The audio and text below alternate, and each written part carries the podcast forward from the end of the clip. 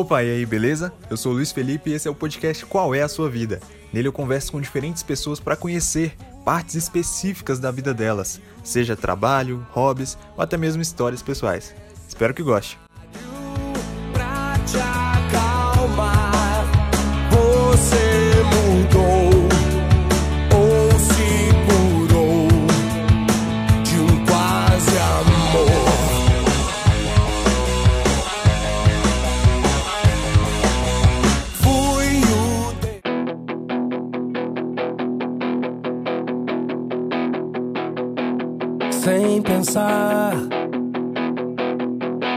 seu caos eu me entrego e não pretendo resistir. Começando mais uma edição do Qual é a Sua Vida e hoje eu tenho o prazer de receber o cantor Bauchita. Seja bem-vindo, Bauchita. Pode se apresentar para o nosso público, por gentileza. Ó, boa tarde para todos. É um prazer estar falando com vocês aqui. É, sou Bauchita, trabalho com música desde os 13 anos de idade. Vou completar aí 51 anos já de vida. Então já tenho uma, uma estrada boa aí de quase mais de 35 anos de, de vivendo de música, né? Aprendendo e revivendo, né? re- reaprendendo a viver de música nesses tempos agora, né? Sim, sim. Muito tempo de estrada, hein? Muito, muito tempo mesmo. Eu comecei profissionalmente com 17, né? Mas a música tá na minha vida desde os 13, que eu, que eu me entendo por. Né? Porque ela, ela entrou na minha vida através do meu pai. Meu pai é advogado, mas ele, ele, ele cantava para pagar o, o, o curso dele de direito. Então ele. Essa, a, a música sempre esteve na minha casa, sempre ouvia muita, muita música, obviamente músicas da época do meu pai. E aí depois eu comecei a tomar gosto pelo rock, começou ali pelo heavy metal e depois aí entrei e e aí tô até hoje. Bacana demais. E essa questão do seu pai, você teve um empurrãozinho dele ou você, por admirar ele, acabou indo por conta própria? Não, é, o gosto musical é, começou com ele, né? Uhum. A, a iniciação ali do, do- da, das primeiras músicas, é, obviamente ouvindo canções da época dele, né, como a, a cantores da época dele, uma época que de Ataúfo Alves, é, Lupicínio Rodrigues, os cantores do rádio, né, na época, nos anos 60 e 50, né, 60, 50. É, é, aí depois eu- ele começou eu escu- comecei a escutar é, Agnaldo Timóteo, Agnaldo Raiol, é, Nelson Gonçalves, é, Alcione, Benito de Paula, essas canções que eu comecei a ouvir dele.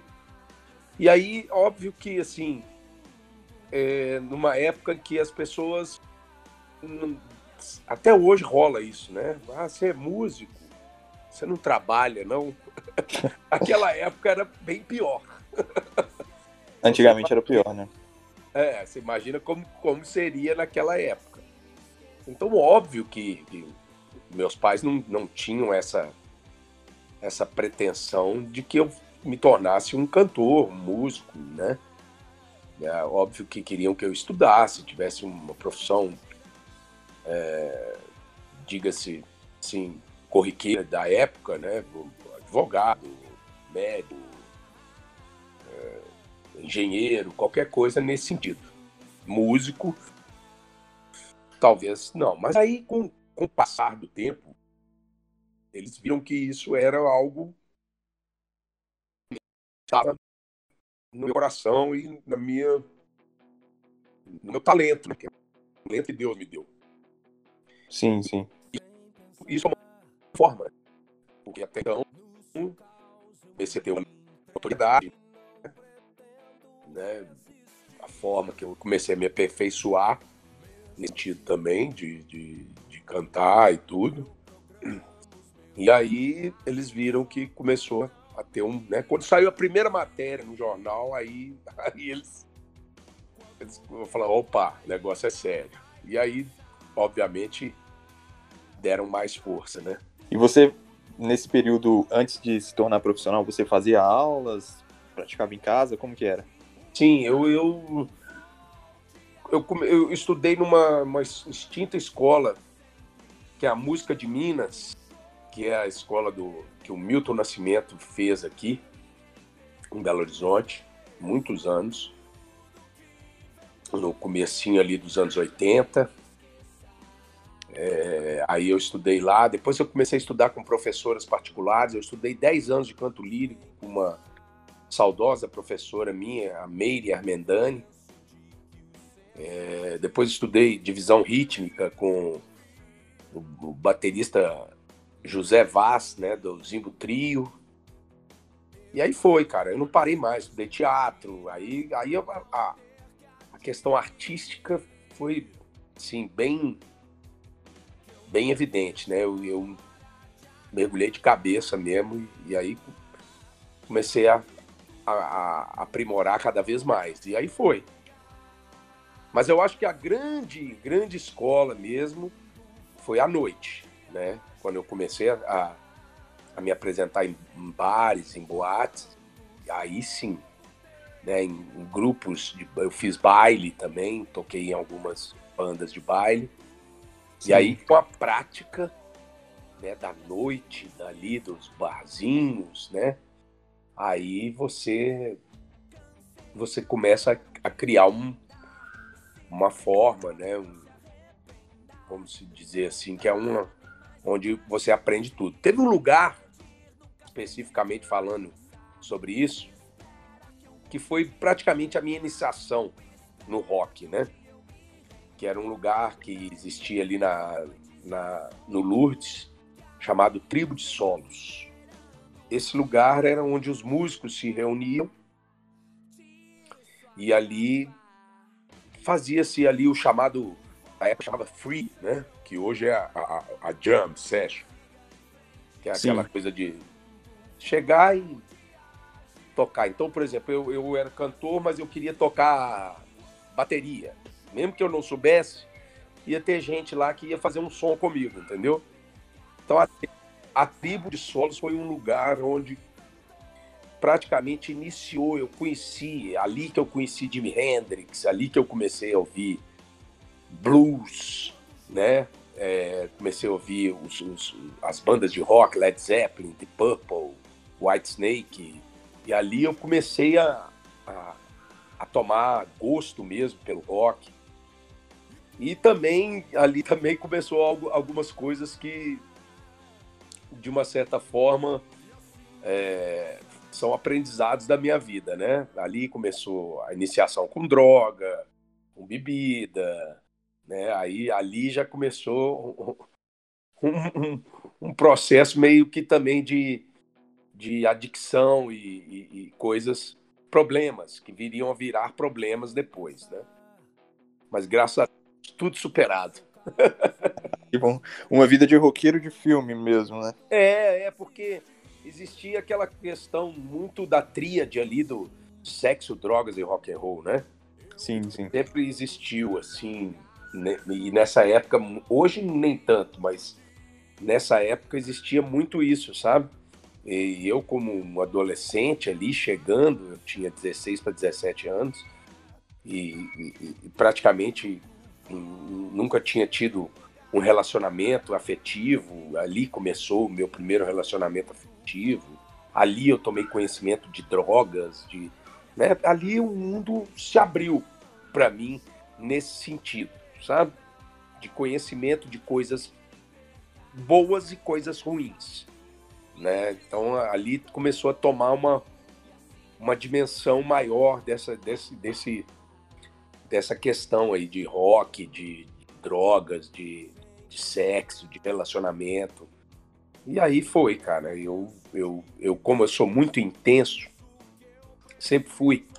Isso é uma característica minha de ser muito intenso. Eu mergulhei de cabeça nessas coisas todas e algumas me, me ajudaram muito e outras quase me mataram, né? Então, mas graças a Deus eu fui liberto disso tudo.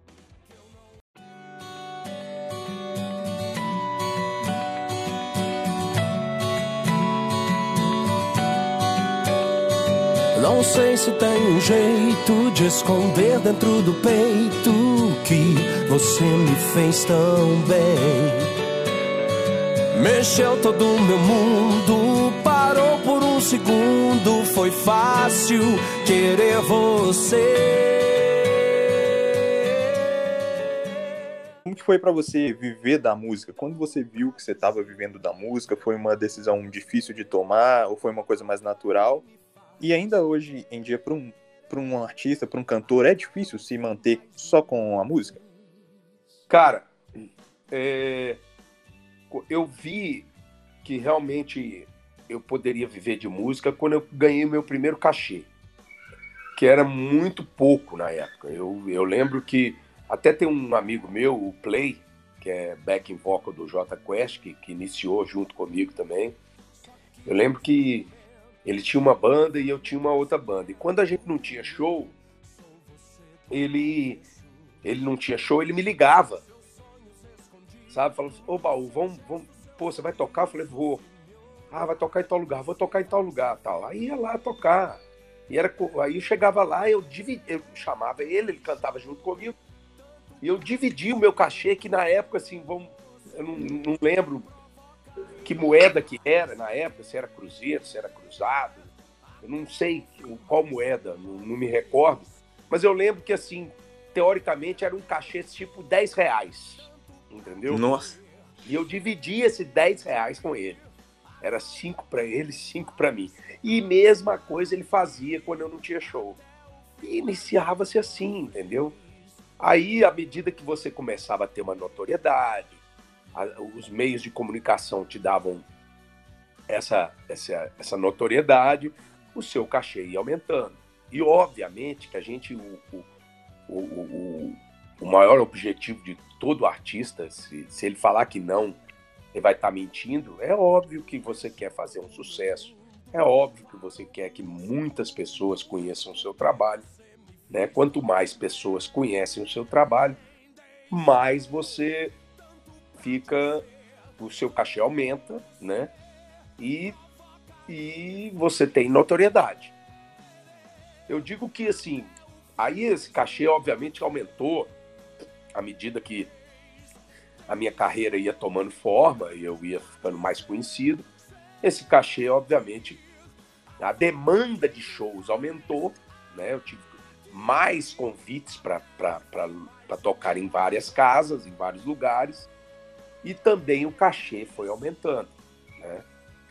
É, e eu tive grandes cachês, eu trabalhei com várias bandas muito bacanas, né? É, meus amigos famosos, como Samuel do Skank, Rogério, sempre me colocam como um professor deles, entusiasta, né? Que sempre eles uhum. é, iniciaram as carreiras deles o Samuel foi meu guitarrista. O Rogério, quando veio de Alfenas com o Sideral, eles queriam ver o meu show. Então, isso tudo foi gerando, foi acontecendo, entendeu? Sim. E isso foi valorizando o meu cachê, né? Valorizando, como se diria os boleiros, o meu passe. e hoje, você fala assim, é claro que na, é, até hoje eu vejo que, por exemplo, se não é um artista muito conhecido, né, famoso no Brasil todo e no mundo, com certeza ele tem que dar suas braçadas aí em outras áreas, né? E eu já trabalhei em televisão, eu já trabalhei em rádio, né? Eu, eu, eu dou aula, então às vezes a gente tem que dentro da nossa do nossa da nossa arte, né, dentro do, do, do aspecto musical, a gente vai dando aí, abrindo o leque, né? Então, dar aula, é, trabalhar em rádio, trabalhar em, em, TV, isso acaba gerando um, um, uma renda um pouco maior. Então, né, para que você possa é, custear aí os seus, as suas as demandas de contas, as coisas para pagar as contas, né, velho? Porque sim, sim. não dá. Não tem é, como. Até hoje, até hoje, porque eu não estou num patamar de um, dos meus amigos aí, Samuel, e eu tenho que dar meus, minhas cabeçadas por aí, né? E agora, né, nesse período que a gente está vivendo, principalmente a gente tem que se reinventar, porque é complicado, sabe? É muito complicado.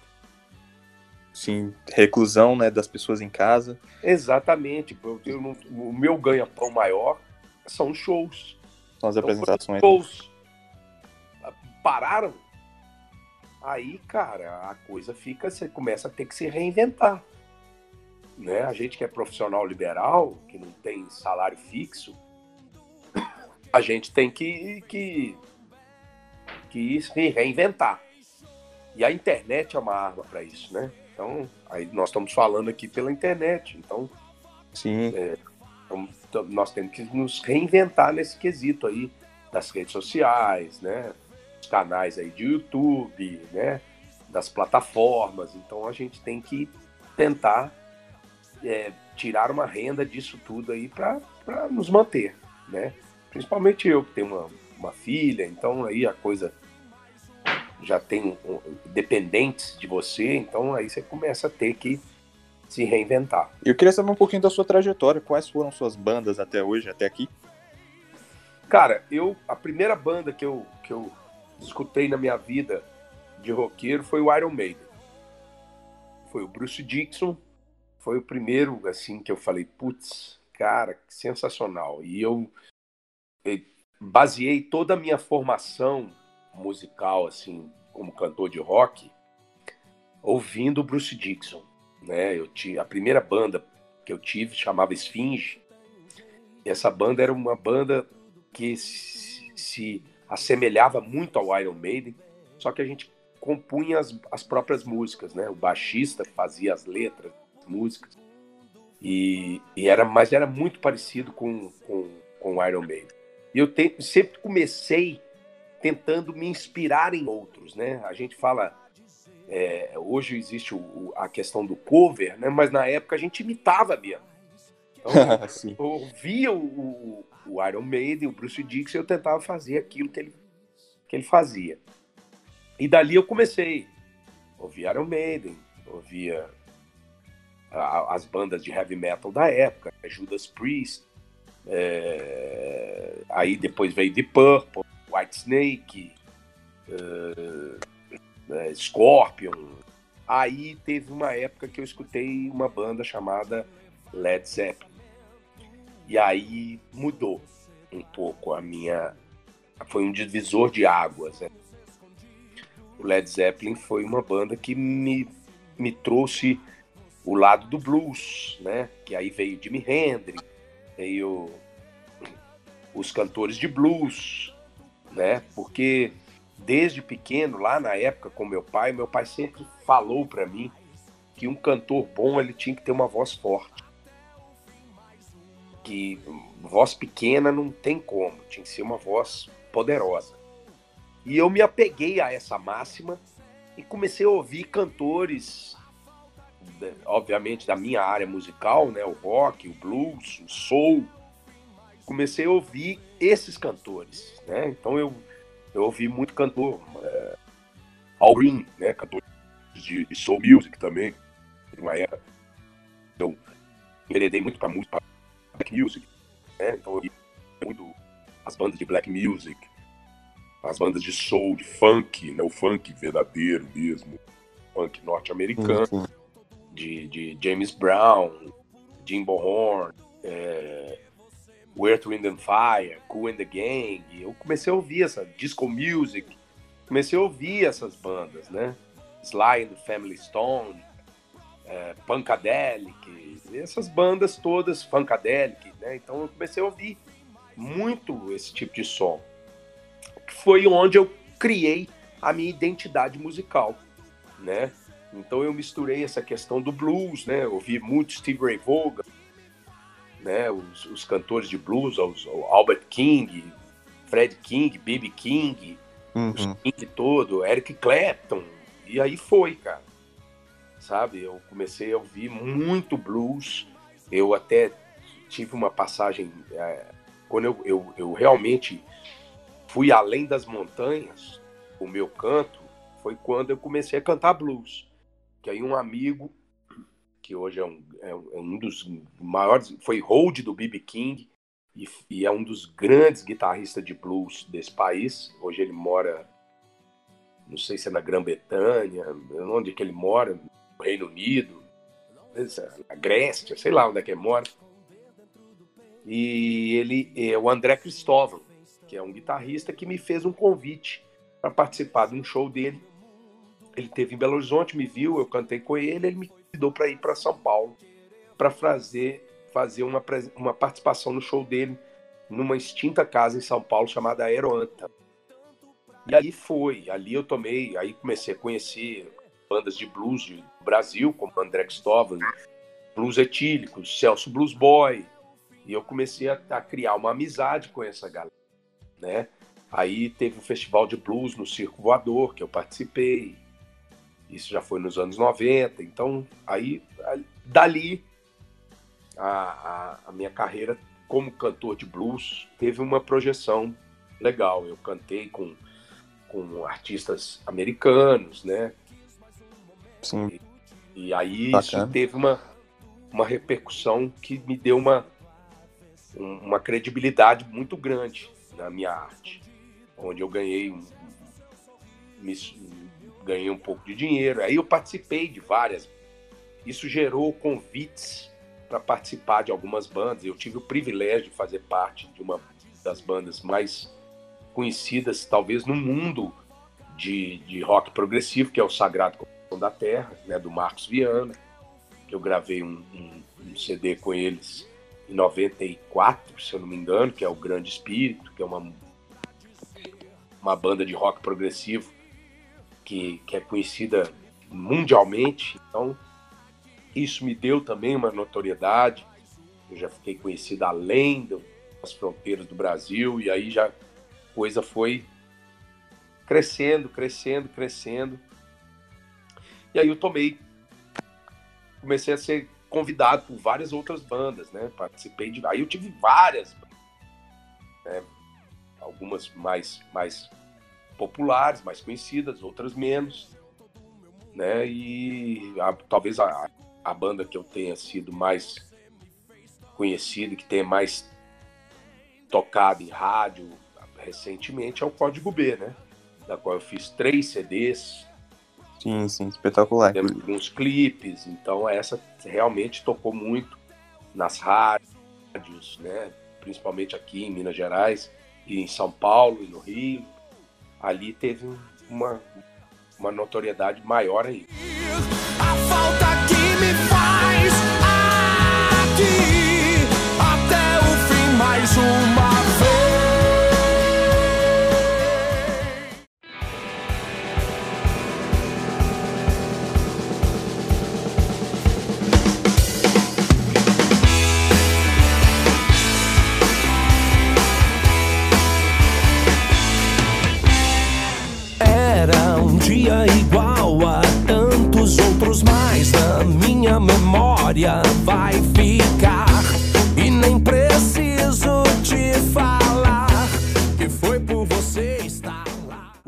CD, cara, o lutador do Código B, eu acho sensacional.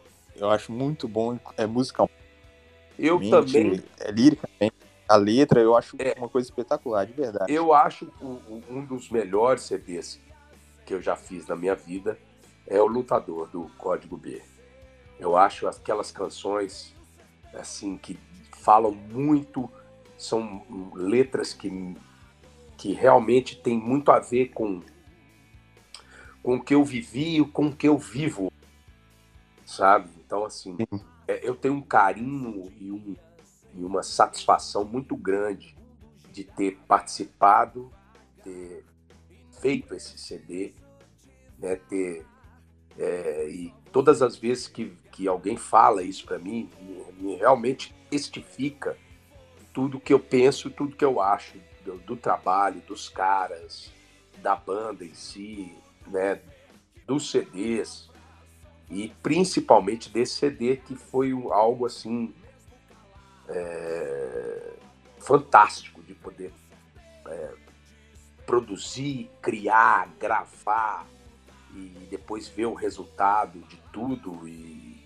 cara, realmente eu, eu, eu até me, me, me penitencio por não ter e, e, divido essa penitência com os meus amigos do Código B, os integrantes, o Rick, o Pedro, da gente não ter tido uma oportunidade de divulgar mais esse CD, o Lutador, que eu acho que é algo assim sensacional. De um, de... Sim, eu penso a mesma coisa, cara. Merecia um reconhecimento maior do que já tem, né? Eu também acho. E até tenho conversado agora informação até que assim talvez seja até de primeira mão para você. A gente eu tenho conversado muito antes dessa crise toda que nós estamos vivendo. Eu já estava conversando com o baixista, o João Bustamante, e a gente tinha um, um, um, um projeto muito no embrião, mas de se fazer um, uma, uma, não digo um remember, mas eu não digo um, uma volta aí de fazer uns três shows do Código B, um aqui, outro em São Paulo, ou dois aqui, dois em São Paulo, fazer um dessa época aí, né, tocar os, as músicas mais conhecidas do Código B, fazer alguns shows e dar uma uma aquecida novamente. E, Seria legal demais. É, e existe essa possibilidade ainda, sabe? Existe, é um desejo meu, é um desejo...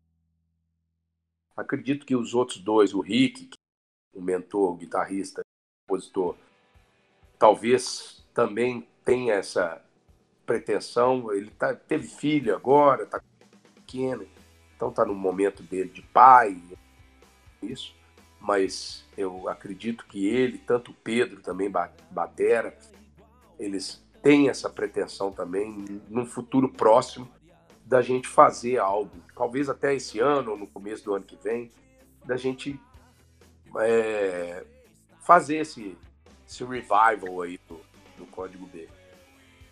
Seria muito bacana, inclusive, como eu te falei que eu te acompanho nas redes, nas redes sociais, é, eu vi um story seu, é, me perdoa se eu estiver falando bobagem, mas acho que era sua namorada, é, brincando sobre isso, né? Sobre a volta do código B. Sim, sim. É, minha noiva. Ela, a sua noiva, perdão. Ela, ela, ela gosta muito, ela também é, é, é, é adepta dessa volta aí também. e ela fica. Já tem uma hora... pessoa apoiando. É, não, e, e essa é natural, porque todas as vezes que a gente posta alguma coisa e sempre tem aquela hashtag volta código B, e isso, isso é legal, cara. A gente vê que tem um carinho, que tem um público que quer, que quer voltar a ouvir. Então, ou seja, isso vai, vai dando forma à coisa, vai dando esperança de que a coisa vai dar certo se a gente fizer, vai ter público, vai ter gente querendo. Então, isso é essencial para que a gente é, deu start nessa, nesse processo todo aí, sabe? Sim, sim, com certeza. É, e atualmente, eu vi que você tá, lançou recentemente uma música nova, né? Com a sua banda atual. Pode falar? É, cara, esse, atualmente eu tô vivendo, eu vivo, eu tô vivendo vários projetos, né? Como eu, uma vez um amigo meu falou que eu era um. que eu ficava. Eu falei que não, o camaleão é o David, sou eu não. É, é, é, eu, eu tenho várias bandas, né? Vários projetos. Eu tenho um projeto que a minha banda, praticamente, que a gente toca a noite toda, que é o Rock Machine, que a gente toca clássicos do rock, que a gente toca em tudo quanto é lugar. Aí já é um, um, um, um trabalho de, de cover, né? De tocar música dos outros. A gente faz leituras, mas a gente toca muito, que é o Rock Machine. Eu tenho é, uma banda. É, eu tenho um projeto meu solo, que eu faço também, os acústicos, que eu toco desde Vanderly a Led Zeppelin. Aí é eu e o Vinícius Pessoa, que é o guitarrista do Rock Machine, que é meu produtor também, ele, é, ele é faz o trabalho comigo, nesse acústico que eu rodo também. Eu tenho um projeto para esse ano, que eu, é de, de lei de incentivo, que eu vou fazer, que agora deu uma atrasada por conta da, do vírus aí e tudo, mas que a gente já tem um projeto já para ser aprovado e captado, que é Bauchita Canta Cássia Eller, porque eu tenho uma história muito bacana com a Cássia, na época lá do blues, eu comecei a, a, a cantar blues e eu mandava fitas cassetes para o Rio de Janeiro através de um amigo que era, que era tio da Cássia. A Cássia não era ainda essa cantora conhecida, né? Não, ela viria a ser para mim a maior desse país, mas até então ela não era conhecida. E via as fitas, cassetes, eu cantando blues e me elogiava muito. E quando ela começou a fazer sucesso, ela começou, ela fez uma entrevista e perguntaram para ela quem ela gostava aqui de Minas Gerais, de Belo Horizonte, os artistas, me citou.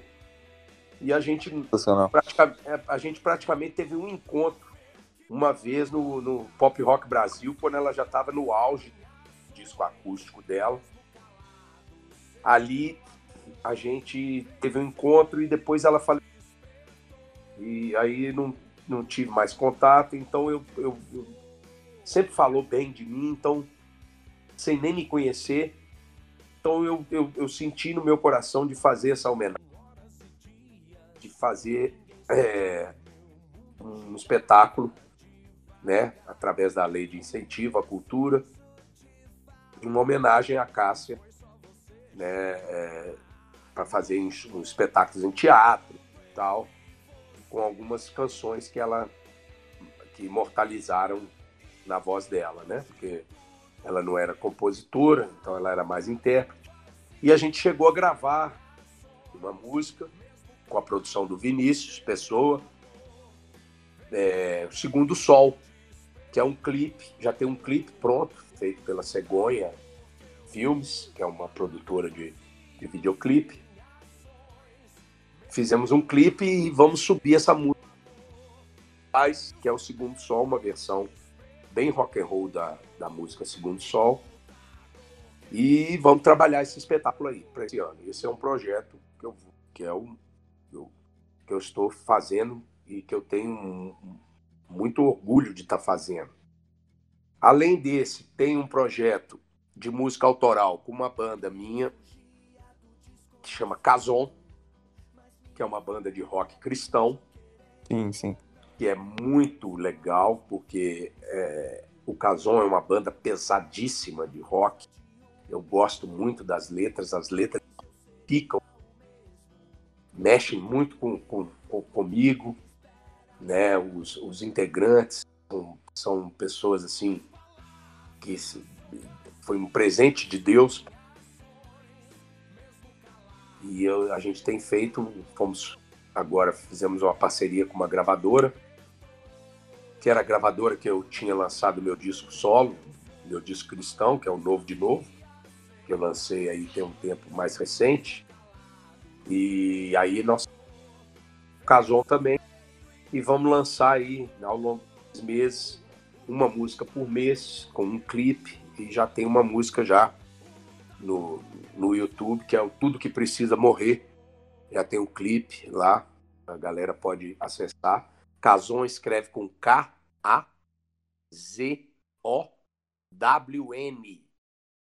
Então, é, significa sonho em hebraico. E além do Cazon, tem o Monociclo, que é uma banda também de rock retrô, né? Que é bem, bem legal também. Produção do Vinícius Pessoa também. É outro que está comigo em, em, vários trabalhos. E, e também está lançando agora nas também um, um, músicas aí autorais. Fora isso, eu tenho um projeto agora também de TV. Estou com um, plan, um, um, um, programa de TV que nós estamos fazendo um piloto dele aí para ver se a gente leva para as televisões. Chama Plano B. Plano B, exatamente isso, é o Plano B, que tríade do Plano B, conteúdo do Plano B relacionado à música, gastronomia e esporte. Essas três, os conteúdos vão ser baseados nessas três coisas. Então a gente já fez um piloto, estamos tá no início ainda. É, eu juntamente com o Rodrigo Scolaric e o Robson Leite e a Bruna, estamos nessa produção aí, fazendo esse projeto e quem sabe breve vai estar tá na uma TV aí, não sei se é, se é SBT, se Bandeirantes, se Globo, não sei. Nós vamos ver aí qual vai ser a melhor opção para nós. Mas nós vamos botar também no YouTube, né? E o programa chama isso, é o Plano B. E é legal porque a gente pega, não é falar só sobre música, pegar um artista, mas é falar, por exemplo, de um artista que, vamos supor, ele tem uma particularidade que ele não revela muito. Ah, eu uhum. faço outra coisa, entendeu? O plano B da pessoa. O sim, que, sim. é o lado B da pessoa, né? Então. É... Uma coisa que o público não costuma ver, né? Exatamente. Vamos falar da, da, da profissão da, da pessoa, né? Principal, mas vamos levantar também a questão do, do outro lado, né? Ah, você é, é, é chefe de cozinha, mas toca um instrumento. Ah, é, você é, é é, jogador de futebol, mas gosta de pilotar avião, sabe esse tipo de coisa? Sempre Sim. Pegando isso. É um projeto para esse ano, deu uma parada aí também. A gente estava gravando os pilotos, mas aí a gente deu uma parada. Mas é, esse é outro projeto também que, que nós estamos fazendo. E é isso, cara.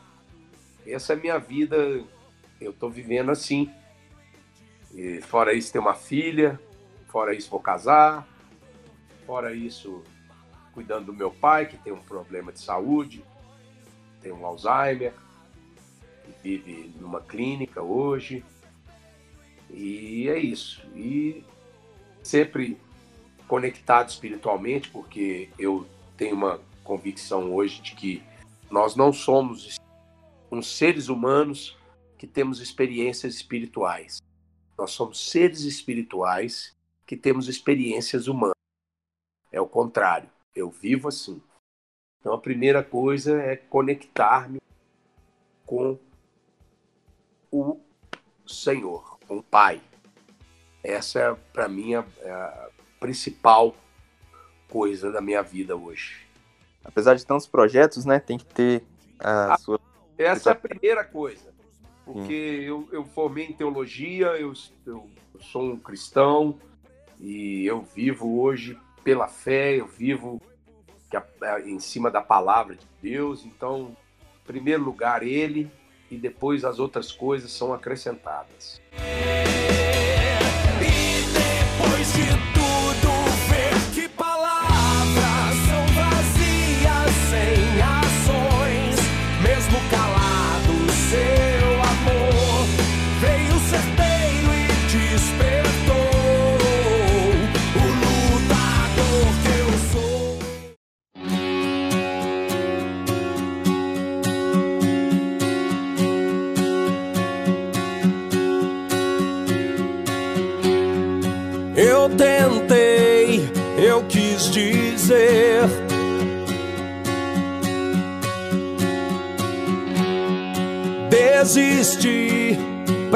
esconder.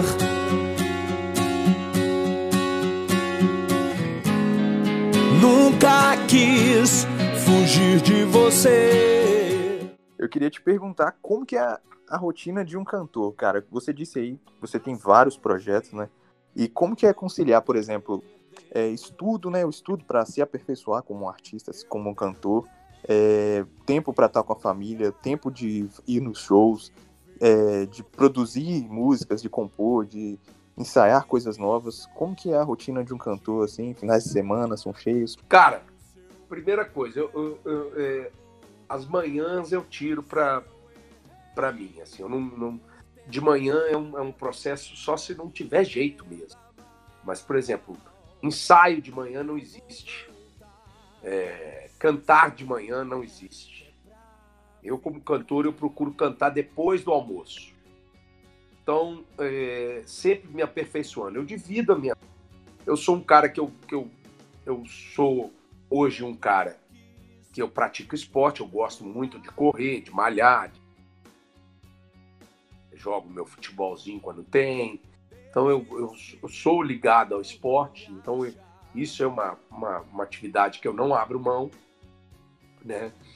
Tenho as minhas obrigações de pai, né, com a minha filha, de relacionar com ela, apesar de, de, de eu, dela morar com a mãe, a gente se vê é, sempre, mas é, são dias combinados e tudo. Mas eu sempre estou junto dela, sempre estou com ela. A gente se fala direto, né? 10 anos. E, então eu tenho essa obrigação pai. Tenho esses projetos que a gente vai conciliando, né? A semana é grande, então a gente vai dividindo, dá uma atenção aqui a um outro, né? Prioriza alguns que são mais importantes e os shows, cara, é, é, o, é o corre maior. Né? A, a, base da, da, da, minha vida é fazer os shows. Né? Por isso que eu tô até meio preocupado, porque essa situação tem que voltar logo. então eu tenho que. que essa é a, é a grande parte aí de, de, de, correria de show, de vender, de trabalhar, de, né, essas coisas a gente faz. E também eu tenho uns compromissos, que eu sou membro de uma igreja, então eu tenho os compromissos com a igreja, né? Faço parte do Ministério de Louvor da igreja, né? Então tem essas coisas todas. Mas é, cara, é tranquilo. A gente divide, vai, vai. À medida. Eu não, eu não gosto de. Eu, eu programo, eu, eu não gosto de programar a semana, não, porque a semana ela muda, os compromissos mudam no decorrer da semana. Então, geralmente a gente vai fazendo dia após dia. Então, então, claro que quando pinta alguma coisa que a gente tem que agendar e programar, a gente. Mas geralmente a coisa vai rolando na semana, na semana. Não tem programação mês tal, eu vou fazer isso. Não. A gente vai programando semana a semana, mês, aí os meses vão completando, vai entrando mais shows no mês seguinte, no outro mês. E assim vai, a gente vai formando a agenda. Um dia vou voltar, se souber que é pra ficar.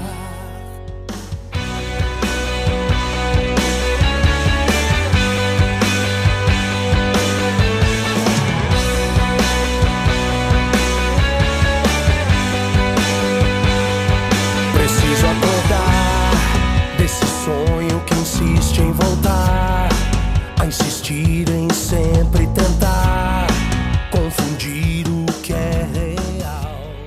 Qual que é a diferença principal assim de cantar solo para cantar numa banda? Você tem alguma preferência ou só é diferente mesmo? Não tem melhor nem pior? Não tem, para mim não tem. A diferença é que quando você canta solo, o trabalho é maior, porque você tem que você é o produtor, você é o diretor, você é o. É claro que a gente divide sempre com alguém, né? É, sempre tem uma pessoa, por exemplo, no meu caso, sempre tem um cara que eu trabalho, que é o Vinícius, então eu divido muitas coisas com ele, ele vem com, com algumas ideias, eu vou com outras, a gente trabalha meio que junto. Mas a diferença, cara, é, é para mim não tem muita diferença. Porque às vezes a carga fica em cima do, de você, né? E na casa, no, no, caso de uma banda, se divide as intenções, né, as funções. Então, na banda, o processo é meio que dividido. Mas no, no caso de solo, fica muito em cima de você, você que tem que correr atrás. Eu já tive é, vários trabalhos solos e que me deu muito trabalho, mas me deu uma rentabilidade muito boa também. Como também já tive várias bandas que me deram trabalho também, mas que também tiveram rentabilidade. Então eu não vejo, não. Isso, isso é muito do nosso país, sabe? Porque nos Estados Unidos é muito comum.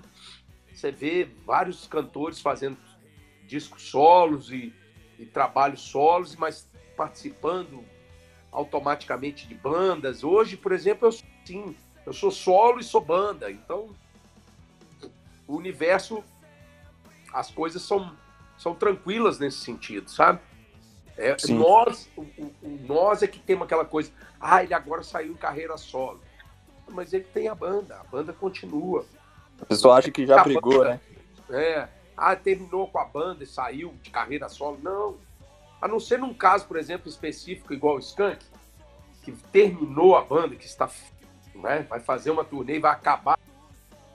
Né, porque eu acho que acabar vai, vai dar um tempo e depois vai voltar mais para frente. E que os caras vão fazer um trabalho. Mas não vai. Não é diferente, entendeu? É o nome que muda, né? Em vez de sair Skank, vai sair Samuel Rosa. Né? Então, eu acho que, que é, é muito do nosso. Do, do, do contexto do brasileiro mesmo. Tá, tá, não, tá ali. Nos Estados Unidos, o cara, hoje, para ser um artista completo, ele sabe cantar, dançar, interpretar, entendeu? E faz cinema, faz filme. Você pega, por exemplo, o Elvis Presley, cara, ele cantava, dançava, fazia filme, entendeu? Então, uhum. É isso, cara. Eu acho que é, é por aí, sabe? Eu queria te perguntar um pouco sobre essa correria que você falou dos shows, é, você cantando na noite desde cedo, né? Tem alguma história engraçada que você lembra para contar pra gente? Uma coisa interessante assim? Ah, tem várias. Nossa. Tem alguma que te marcou mais? Cara, uma vez eu, eu fui fazer um, um, um baile numa cidade chamada Capelinho. E eu lembro que o contratante é, contratou a gente, a gente era uma banda de rock, para tocar o rock dos anos 80 e tal. Né? E basicamente rock. E era numa época que o axé tava no auge, né? Uhum. E aí a gente, o cara contratou, nós, nós fomos de ônibus. E a estrada era de terra, nós sofremos pra caramba para chegar na cidade, o ônibus derrapou, tivemos que ser, ser resgatado por um, por um trator para puxar o ônibus, aquela coisa Nossa. assim. E tinha sido um produtor que tinha levado a gente, um cara, que esse produtor meio meio que de filme, saca? Que fala muito, mas não acontece nada, sabe? Sim. Aí a gente foi tocar nesse baile, cara. Chegou lá, a gente achou que era uma festa particular e tudo. Só que quando a gente chegou lá, velho, era, era aberto pro público.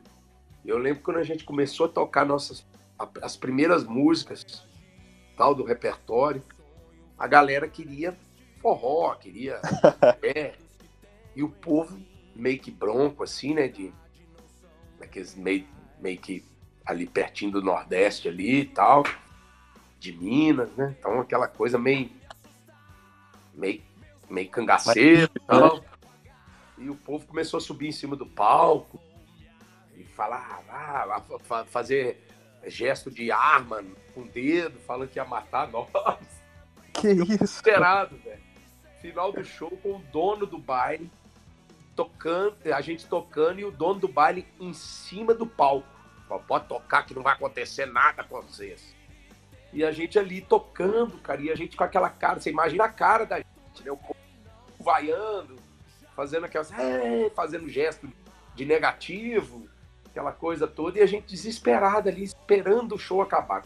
Acabou, o pessoal foi embora e tal, nós fomos pro hotel, e aí chegou um nós falamos, nossa, xingamos o cara. O cara falou assim, não, o produtor falou assim, não, não vi nada disso acontecer. Nós quase queremos, queríamos bater no cara e tal, situação. E aí, no outro dia, nós íamos embora do hotel, chegou um cara que tava na festa Glória. Legal. Eu falei, nossa, o cara vai reclamar mais. O cara falou assim, olha, eu gostei muito do som de você brinquei com ele. Ele falou assim: gostei tanto que eu quero contratar vocês para fazer um, um show amanhã. Vocês têm condição de ficar na casa? Eu falei: olha, você tem certeza que você quer um show nosso, que ninguém vai subir no palco, que ninguém vai querer bater na gente, matar a gente? Falou: não, é só para a turma e nós queremos que vocês toquem exatamente o que vocês tocaram. Aí eu falei: ah, então beleza, vamos. Aí nós fizemos mais um show. e desse lugar e, e foi legal demais. Aí só com a galera. E aí foi hilário, assim, né? Fora isso, cara, teve, teve alguns festivais de blues, né?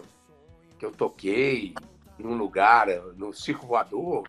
O povo tava. O, o Circo Voador tava tão cheio que a galera ficava de pendurada no alto do, do, do, do Circo Voador, cara, e nego caiu em cima do palco. E, mas era. Não, assim, loucura, né? Loucura. Toquei um dos primeiros shows que eu fiz na minha vida. Samuel era o guitarrista. Tinha uma pessoa assistindo. Nossa! Lá na Pampulha. Uma. E a gente tocou como se tivesse 5 mil. o Mas cara tem acabou, que ser, né? Acabou o show, o cara chegou pra gente e falou assim: Eu tenho uma casa noturna, eu quero contratar vocês para fazer toda semana lá, todo sexta, todo sábado, vocês escolhem o dia. Esse oh. cara. então, Mas assim, é, tem que fazer com sempre, né? Hã? Tem que fazer com excelência sempre, né? Porque é, a oportunidade é. aparece. Sabe quem é que tá vendo, velho? Exato. E foi muito legal isso, sabe? Porque aí é, nós fizemos uma temporada muito grande no bar desse cara, super, super legal, criou-se um vínculo, uma amizade muito... E aí foi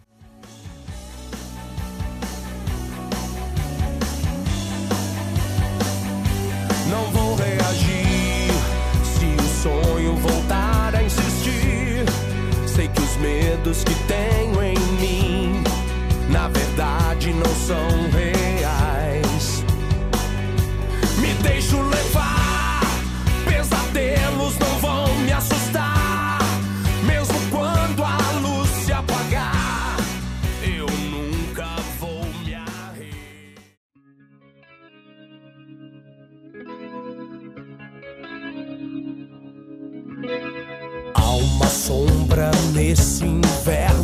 que eu não quero olhar. Há um passado aceso em desespero a me chamar. Como que você vê a cena em BH hoje? Você acha que tá difícil ser artista em BH hoje, ser músico? A cena Belo Horizonte? Cara, tem muita banda, tem muita gente legal, sabe? A gente está se reinventando, né? É, eu acho que essa arma da internet aí é, é algo que veio para ajudar, para somar. É, existem existem muita, muitas bandas legais. Pelo fato da internet ter aparecido, existe muita, muita demanda, muita banda. Então, eu acho que as pessoas hoje deram uma nivelada para baixo. Eu acho que a gente tem que peneirar um pouco, que a gente consegue tirar coisas de qualidade. Mas tem muita coisa ruim tem visto muita coisa ruim que pode vir a, ser a melhorar, mas é que as pessoas com a internet elas se expõem já naturalmente achando que aquilo ali é legal e não é, né? Eu uhum. acho que tem que ter pelo menos um senso crítico. cara, tá certo que a gente tem que postar tudo, que as pessoas hoje estão muito interessadas em saber o cotidiano do artista e tudo e tal. Mas isso também não pode ser algo que você vai botar um, no ar, uma coisa desafinada, ruim, mal feita, né? Não é legal. Então, é... essa atenção a gente tem que ter, sabe? Senão fica, perde, fica, fica tudo nivelado por baixo, sabe? Ah, a música é mais ou menos, ela é boa. Né? Então, isso aí é, é, é, importante. Eu acho que o estudo é importante. Né? Você vê que eu tenho um cara que eu tenho um tempo já grande de carreira, mas eu nunca deixo de estudar. Eu, eu, eu faço fono, entendeu? Fonoaudióloga, eu sempre tô, tô com a minha fono, que é a Janaína Pimenta, para mim, que é a melhor do Brasil. Então eu tô sempre com ela, sempre fazendo trabalho com ela. Então isso é importante importante, sabe? A gente se aprimorar cada vez mais. Eu vejo a cena com muitas coisas legais, mas muita coisa que, que de, principalmente no rock, que é, né, deu uma, uma banalizada. sabe? Então eu acho importante a gente peneirar. Você que tem ouvido bom, você tem que dar uma peneirada. Claro que eu não estou discutindo de gosto, porque gosto cada um tem o seu, né? Mas eu estou discutindo de qualidade, de, de, coisas que, né?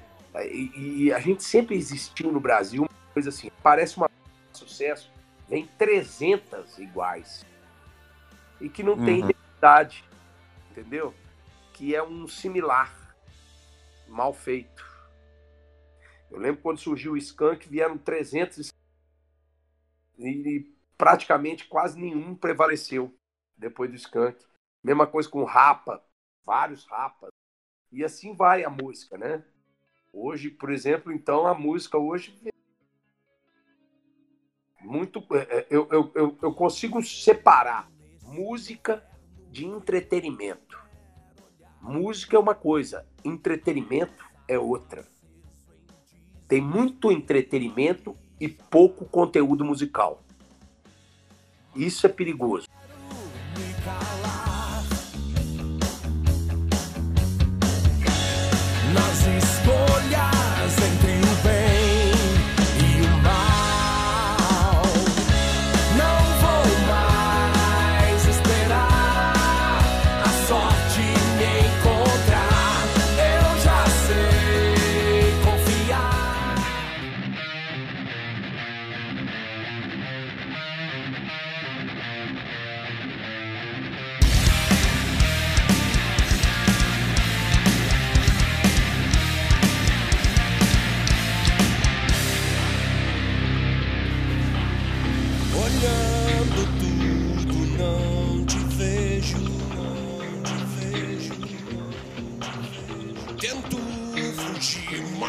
Sem saber onde vou correr. O mal está em mim, não tenho querer. Como que a espiritualidade cristã afetou sua carreira e a sua criação musical? Cara, é, afetou para melhor, né? Porque é, eu lembro que quando eu me, me converti, entreguei minha vida para Cristo, eu saí de todos os projetos que eu tinha, né, todas as bandas, porque eu precisava me fortalecer. Eu vinha de um contexto de droga, de adultério, de muita promiscuidade, muita loucura, muita soberba, vaidade, ego, orgulho. Né? Então, isso quase me matou. E quando eu, eu, eu converti, eu precisei de um tempo para que Deus trabalhasse no meu coração, trabalhasse no meu, no, no meu contexto todo e eu precisei me reclusar de sair das, das bandas todas até me fortalecer, até que Deus me fortalecesse e me usasse para esse tipo de coisa. Porque onde eu vou, pastor coloquial não vai. Então, Deus me usa nesses lugares. Hoje eu vou para tocar em lugares que eu estava que eu tocava louco, bêbado, drogado, e que eu chego lá para tocar, as pessoas perguntam, mas você não é aquele cara que está saindo aqui completamente louco, tá dizendo que o que aconteceu? É a forma de eu testemunhar a minha transformação, né? A transformação que Cristo fez em mim. Então essa é a forma que eu vejo, né? Deus usa as pessoas nas, em várias áreas. Então ele te usa na sua área, ele me usa na minha área, e nós somos corpo de Cristo. Cristo é o cabeça. E nós somos corpo. Então o corpo tem que trabalhar pela cabeça. É, eu vejo essa forma. Então é, me, me, me, me mudou o meu interior, me mudou o meu modo, me mudou o meu modo de pensar, meu modo de agir, né? Eu não falo para você que eu não tenho dificuldade. Claro, todos nós temos dificuldades, mas eu sei passar pela, pelas dificuldades. Eu vou te falar que nessa situação que nós estamos vivendo agora, se eu tivesse na época minha louca, eu já tinha feito uma, uma besteira, entendeu? Porque eu não teria sustentabilidade para suportar um confinamento de 40 dias dentro de casa sem fazer nada, entendeu? Teoricamente.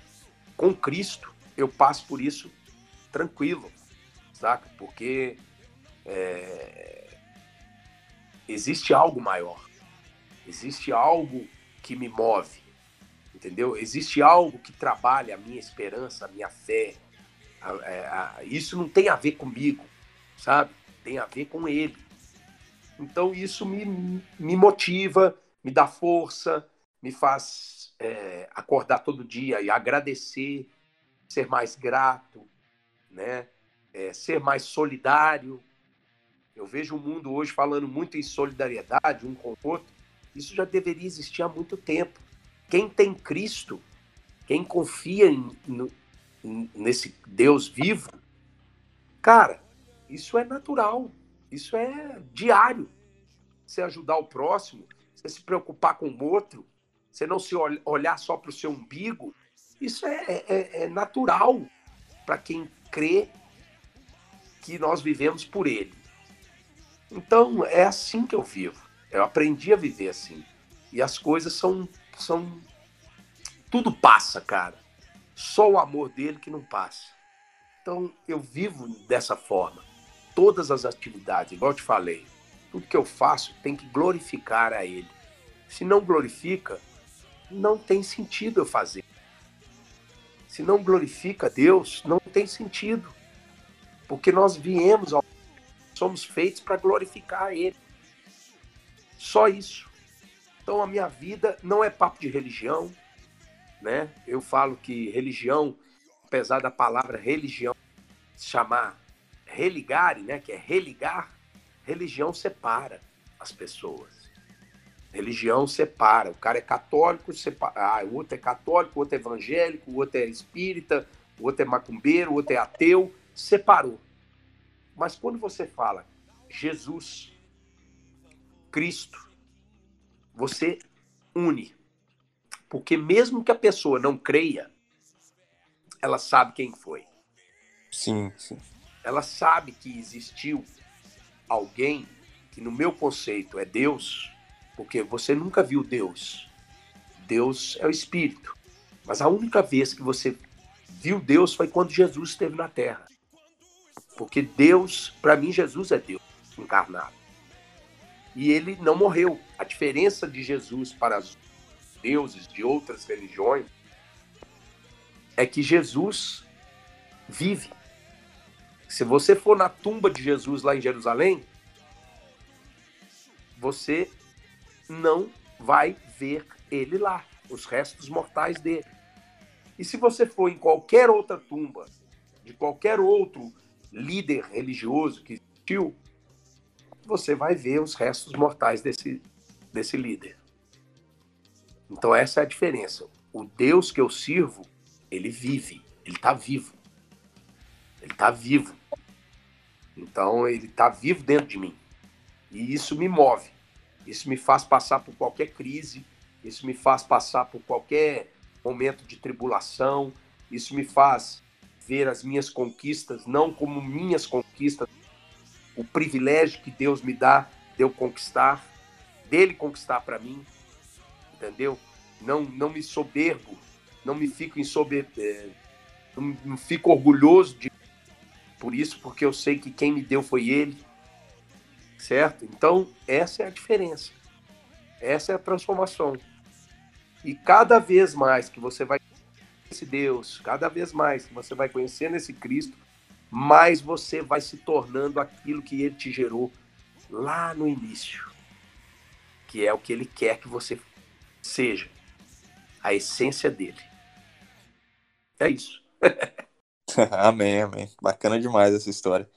E voltando um pouquinho para a parte de, da carreira musical, teve algum momento em que você estava se apresentando, talvez, ou ensaiando, que você olhou e pensou assim, cara, é isso que eu quero pro resto da minha vida? Cara, quando eu fiz o meu primeiro show, eu, eu, eu, eu pensei assim. De cara no primeiro, cara. É, porque quando eu, eu lembro que. É, é, quando a gente, a gente começa a, a passar, assim, que a gente. que eu comecei a estudar, que eu vi que eu tinha. O, o, que Deus tinha me dado esse dom, que eu vi que eu que, que era uma coisa legal, que as pessoas gostavam, as pessoas falavam que era legal, eu, eu falei assim, cara, é minha vida é isso. Eu, eu, eu, eu tive problemas, né? Porque o meu instrumento ele é orgânico, né? Eu não, não vou na, na loja musical para comprar uma corda vocal, eu tive problemas pelo mau uso. E quando eu tive esse problema, eu fiquei um tempo sem cantar. Realmente isso me preocupou, me abalou. Porque eu falei, cara, o que, que eu vou fazer? Né? E, mas aí a gente fui e me aprimorei e, e me cuidei, parei com coisas que me prejudicavam e ali eu comecei a ter novos hábitos para conservar. Então, eu fico muito, eu fico muito é, feliz de ver que eu estou na melhor como cantor, como pessoa, como pai, como filho, como ser humano, né, como profissional. Eu vejo que eu estou na melhor fase da minha vida, porque é um contexto geral, né? Você não, não adianta você estar tá mal financeiramente, mas você está bem sentimentalmente. É tudo, né? Você tem que estar tá bem no geral, né? Sim. E, e esse bem não existe. Você estar bem não quer dizer que você está. É, não quer dizer que é sucesso, é, dinheiro, não. Existe uma palavra que chama-se contentamento. Você tem que ter, ter contentamento com aquilo que você que Deus te deu. Eu sou, eu sou contente com o que eu tenho. Eu sou contente com o que eu criei, o que eu produzi, com o que eu já fiz, que eu vou fazer. Eu, isso me, me, me, me, traz contentamento, sabe? Eu lembro de uma época que eu não tinha esse entendimento e via os meus amigos começaram depois de mim fazendo um sucesso tremendo e eu falava, poxa, por que, que eu não faço esse sucesso? Por que, que eu não faço? Aí um dos amigos meus falou, cara, você é o Balchita, você é um cara, você começou a falar um monte de coisa me elogiando, cara, beleza. Aí eu comecei a entender que não. Depois que eu, que eu conheci essa nova fase que eu estou vivendo, eu falei assim, cara, Deus é muito bom comigo, cara. Deus, talvez se eu tivesse feito sucesso com a cabeça, eu tinha morrido. Certo? Tinha Sim. morrido de overdose, tinha morrido de, de loucura, de alguma coisa, entendeu?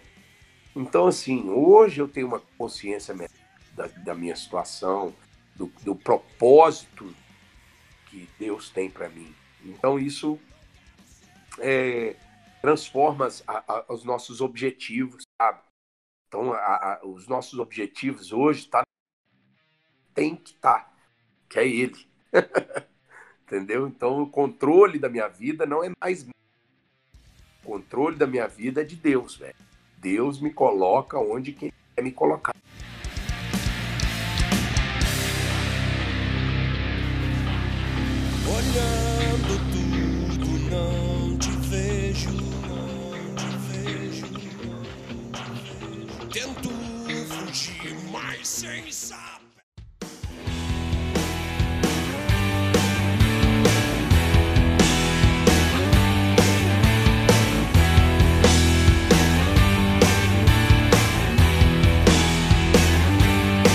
Hoje eu já não sei se você ainda me faz bem. Quando diz que na vida basta ter paixão pra tudo se acertar. Dá alguma dica, algum conselho para quem tá ingressando no mundo da música agora, seja cantor ou instrumentista? Ó, cara, primeira coisa que eu acho, se aprimore naquilo que você se propõe a fazer. Estude, né? se aprimore. A gente hoje tem muito conteúdo na internet, muita coisa legal, sabe? Você pode fazer uma pesquisa, buscar é, dentro da internet ou fora também, né? Com, com pessoas que já têm uma bagagem, pessoas, eu acho importante isso, sabe? Você que está querendo ingressar agora, buscar nessas pessoas. E para essas pessoas que já estão há muito tempo, como eu, como outros aí, que elas não retenham informação. Né? Eu tenho um processo que eu faço com algumas pessoas que têm me procurado, que é uma consultoria vocal, que eu passo justamente tudo que eu aprendi. Porque reter para você, o que, que adianta, cara? Você tem que passar. E tem gente que, que fica retendo conhecimento, retendo o que você sabe. Ah, não, não vou passar para aquela pessoa. Tem que passar, velho. Tem que passar. Eu acho importante a gente sempre contribuir com o outro, né? Eu acho que você tem que se aprimorar sempre, fazer o que é a sua verdade, né? Aquilo, não, não, não vá na moda. Ah, a moda agora é fazer é, música assim. Ah, vou fazer isso porque tá vendendo, tá tendo sucesso. Não, faça a sua verdade. Quando você faz a sua verdade, você vai ter o seu reconhecimento. Com certeza. Seja ele de grande, médio ou pequeno.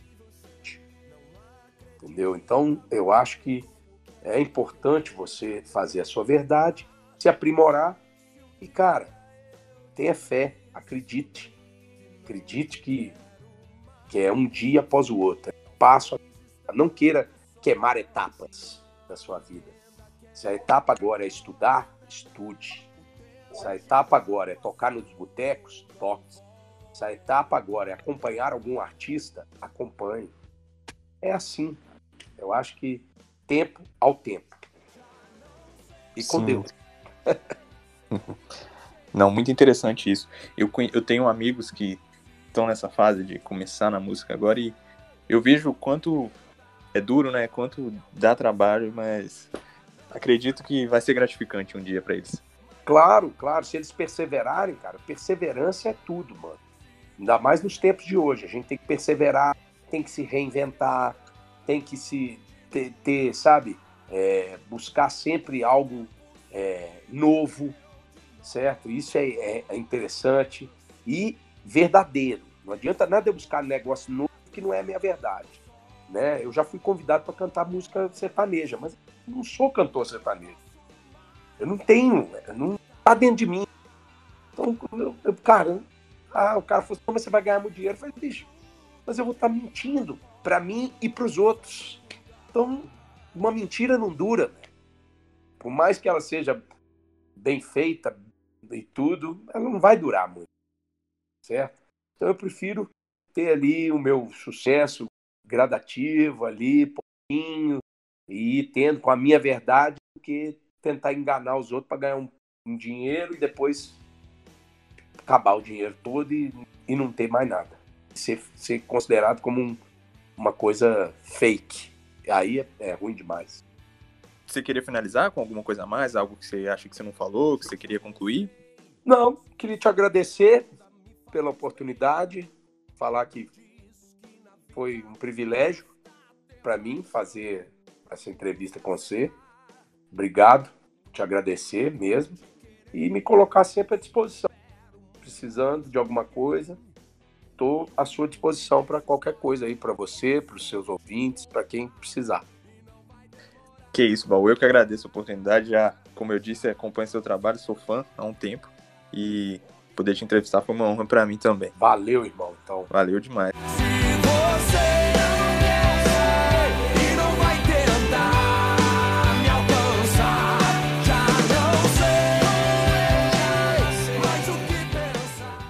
Você caiu de paraquedas nesse episódio, não se esqueça de clicar no botão assinar na página principal do podcast, aí nesse aplicativo que você está ouvindo. Assim, toda vez que eu lançar um episódio novo, você será notificado. Bom, eu também estou no Instagram e no Twitter. O Instagram é Luiz Felipe, com PH e dois L's, ponto C, e o Twitter é Luiz underline P underline 25, Luiz com Z. Também não se esqueça de avaliar o nosso podcast na plataforma que você estiver ouvindo. Dê cinco estrelas, deixe um comentário. O importante é a gente ter a sua avaliação. Muito obrigado.